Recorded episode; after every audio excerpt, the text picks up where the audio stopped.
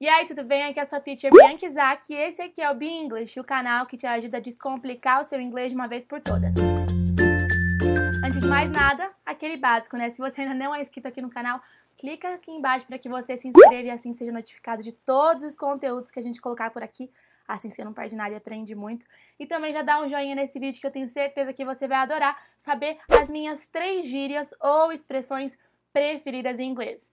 Bom, quando você começa a se aventurar mais no inglês, começa a ficar mais confortável com o idioma, você vai perceber que você começa a ter expressões, palavrinhas, gírias que vão começar a fazer parte do seu vocabulário sempre. Igual a gente tem alguns vícios de linguagem no português, você também vai passar a ter vícios de linguagem no inglês e eu vim aqui para te contar os meus três preferidos, o que eu mais gosto de falar em inglês.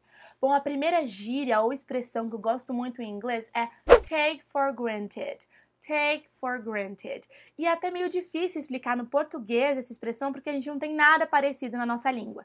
O take for granted é meio que você ter por garantido, achar que você nunca vai perder algo ou que você sempre vai ter aquilo presente ou bom para você. Ó, eu vou tentar colocar dentro de um exemplo que você entenda melhor.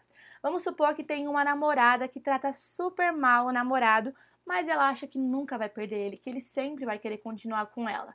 Aí em inglês você poderia falar Don't take your boyfriend for granted.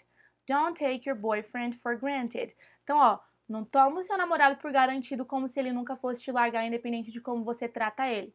Entendeu um pouquinho o sentido? Então isso é muito legal, eu adoro usar essa expressão justamente porque em português eu não consigo encontrar nada que expresse e traga tão bem esse sentido quanto essa expressão faz. Em várias situações, quando eu tô conversando com alguém em inglês ou com a minha irmã gêmea, a gente don't take for granted, don't take for granted. Então é bem legal e eu gosto muito de usar. You take it for granted. A segunda expressão é for the record. For the record. E eu peguei vício nessa expressão assistindo Suits. Aquela série, sabe, sobre advogados, que tem o Mike, enfim, o Harvey. And for the record. And for the record? But for the record. For the record? Eles falam demais for the record, for the record. E aí, né, assistindo, acabei ficando viciada e hoje eu falo demais também. Esse for the record meio que significa para constar, para constar, ó, deixando registrado aqui, então, for the record, I have nothing to do with this discussion.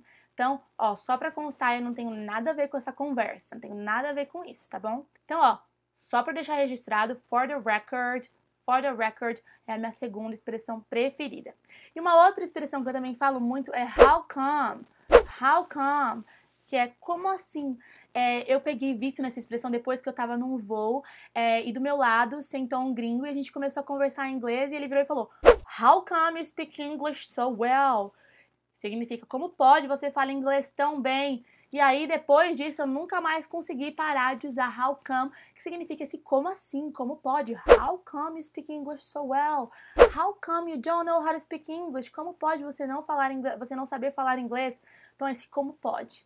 Espero que você tenha gostado de conhecer um pouquinho mais sobre mim, porque eu acho que as expressões que a gente gosta muito de usar dizem um pouco sobre quem a gente é. Pratique bastante take for granted, for the record, how come. espero que isso também ajude você a melhorar ainda mais o seu vocabulário. Me conta se você também começar a ficar viciado em alguma dessas expressões ou se você já é viciado. Quero saber aqui nos comentários. E se você quiser aprender ainda mais inglês comigo e conhecer um pouquinho mais sobre meu curso fechado, vou deixar o link aqui embaixo também na descrição. Um super beijo e vejo você na próxima dica. Não se esqueça de dar seu like. Bye bye, see you!